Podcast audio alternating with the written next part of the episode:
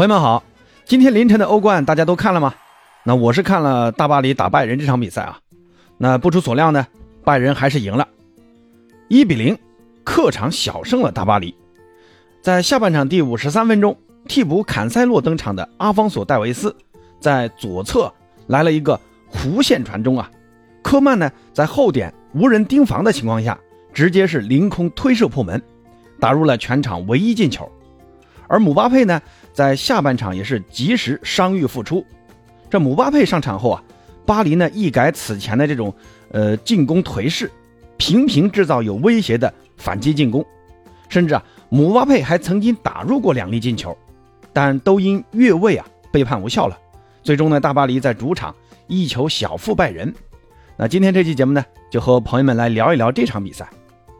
咱们从首发上看啊。大巴黎在赛前呢，其实还是放出了不小的烟雾弹的。之前呢，他们一直说，呃，梅西大腿有伤，这一场呢可能上不了。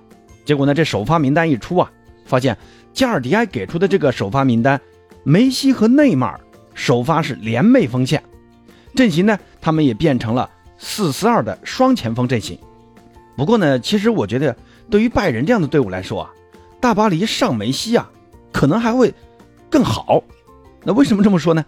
梅西呢是在进攻端，他确实是大杀器，但是防守端呢，确实因为年纪的原因啊，这个跑动啊，这个前场的逼抢啊，相对来说就没有其他人那么多，所以拜仁在后场出球方面呢，并没有受到什么挑战。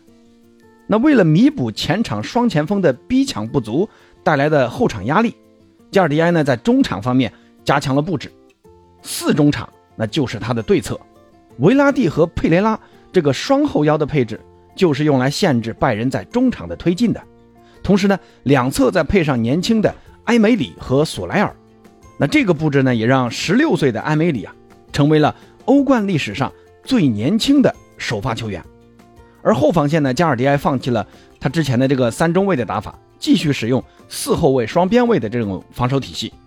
但是呢，两个边卫阿什拉夫和努诺门德斯啊，这两位。边路快马，上半场呢在进攻端并没有得到什么发挥啊。首先呢是拜仁的这个前场压制确实很强，其次呢双前锋梅西和内马尔的他们的速度啊都不是很快，所以就没法打出这种快速有效的反击。那从这个角度来看呢，巴黎的这个出发点呢，我猜呢估计是想守住上半场，然后呢等到下半场姆巴佩能上，那想通过这种死守。来稳住一个平局，下半场呢，再通过姆巴佩的上场，再来打破这种平衡。所以你看全场比赛，巴黎发挥最好的反而是两个中卫。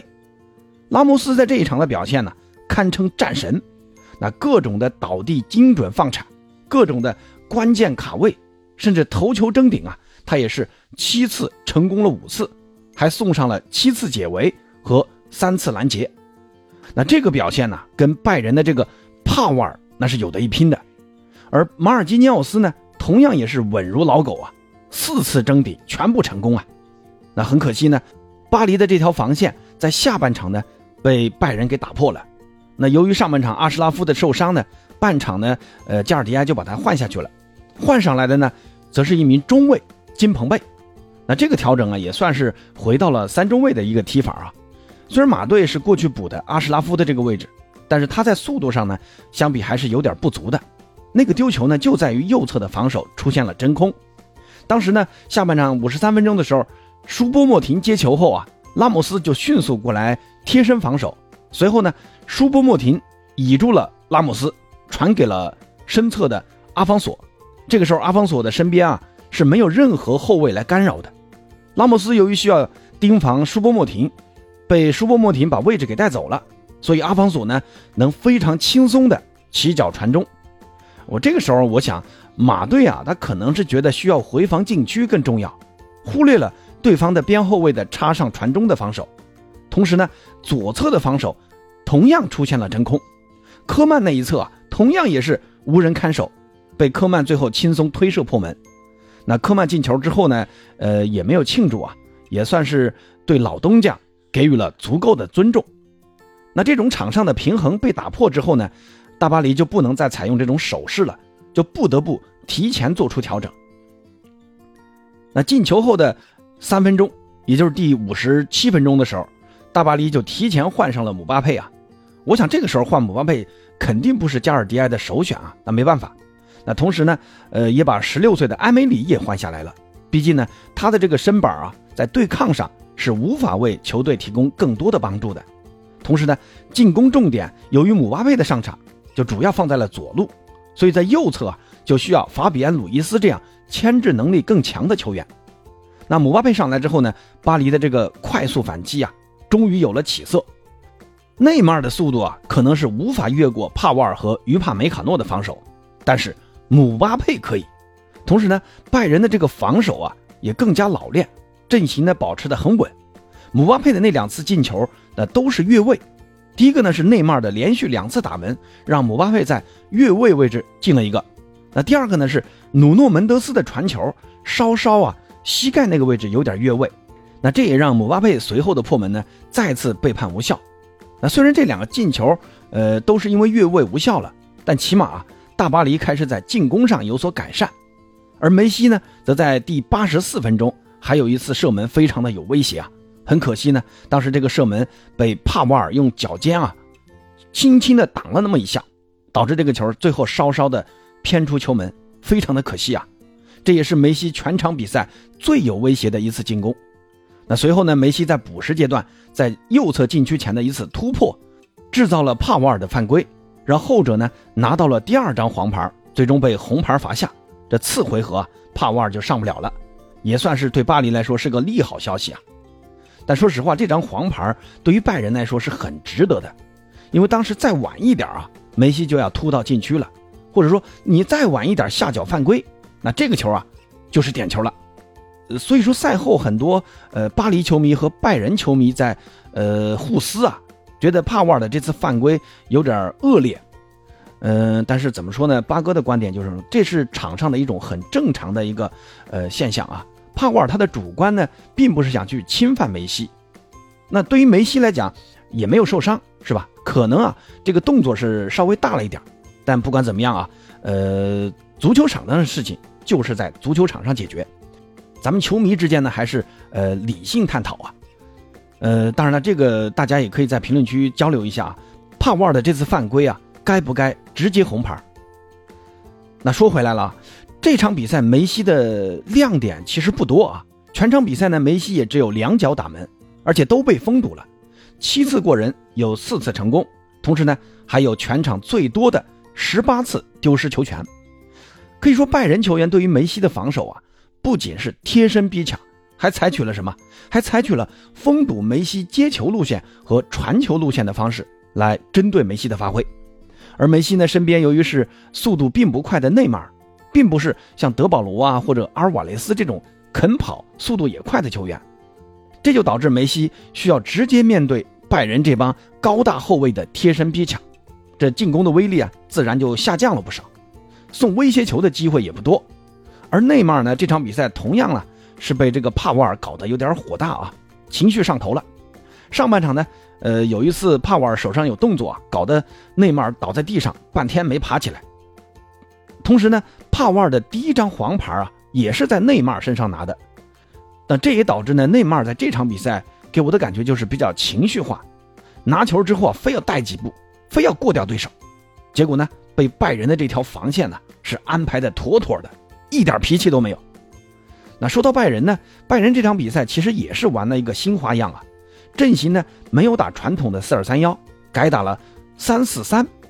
于帕梅卡诺居中，帕瓦尔和德里赫特分居左右。坎塞洛虽然是个边卫出身的，但是呢，他更像一个在中场活动的右边一位。其实呢，呃，这个也是现在比较流行的这个三中卫配一个边后腰的这种搭配啊。因为坎塞洛以前在曼城也打过这个位置，但是呢，在中锋的位置啊，纳格尔斯曼没有选择穆勒。而是选择继续信任舒波莫廷。那这场比赛，舒波莫廷的发挥，呃，给我的感觉还是不错的啊。那个进球呢，就是舒伯莫廷倚住了拉莫斯后送的这个倒数第二传。另外呢，他还有一次头球攻门击中横梁，在中锋位置啊，还是给了大巴黎防线很大的压力的。而中场呢，基米希啊，还有格雷斯卡这个双后腰的配置啊，让巴黎的中场推进是困难重重啊。也逼得梅西和内马尔需要不停的回撤中后场来接球。那这种做法其实呃非常的聪明啊，因为都知道你梅西离禁区越近，这个威胁越大，那就逼着你远离禁区，这就相当于一种什么？一种围魏救赵的做法。但是尽管如此啊，拜仁的进攻呢，在上半场也只是只开花不结果，更多的呢，他们需要面对拉莫斯和马尔基尼奥斯这一对经验丰富的中卫搭档。同时呢，巴黎这种落位防守的这种防守形式啊，也让拜仁的进攻啊，呃，吃了很大的苦头。同时呢，拜仁的这个进攻，呃，他这个方式也比较过于简单，不管是走地面传导还是两侧的高球传中，最终呢都被拉莫斯和马队化解了大部分的威胁。下半场呢，呃，纳格尔斯曼就换下了坎塞洛，上了阿方索，意图加强左路的进攻实力。而巴黎这边呢？阿什拉夫的下场，四后卫体系啊就变身为三后卫，两侧的空间自然就放出来了。阿方索的登场呢，直接就改变了局势，这就导致进球后啊，巴黎迅速派上姆巴佩，M M N 组合重新合体了。这个时候，梅西的作用也得到了一部分的释放。拜仁在后面这半个小时啊，其实踢得非常的狼狈啊，因为姆巴佩的这个冲击力实在太强了，梅西呢作为桥头堡。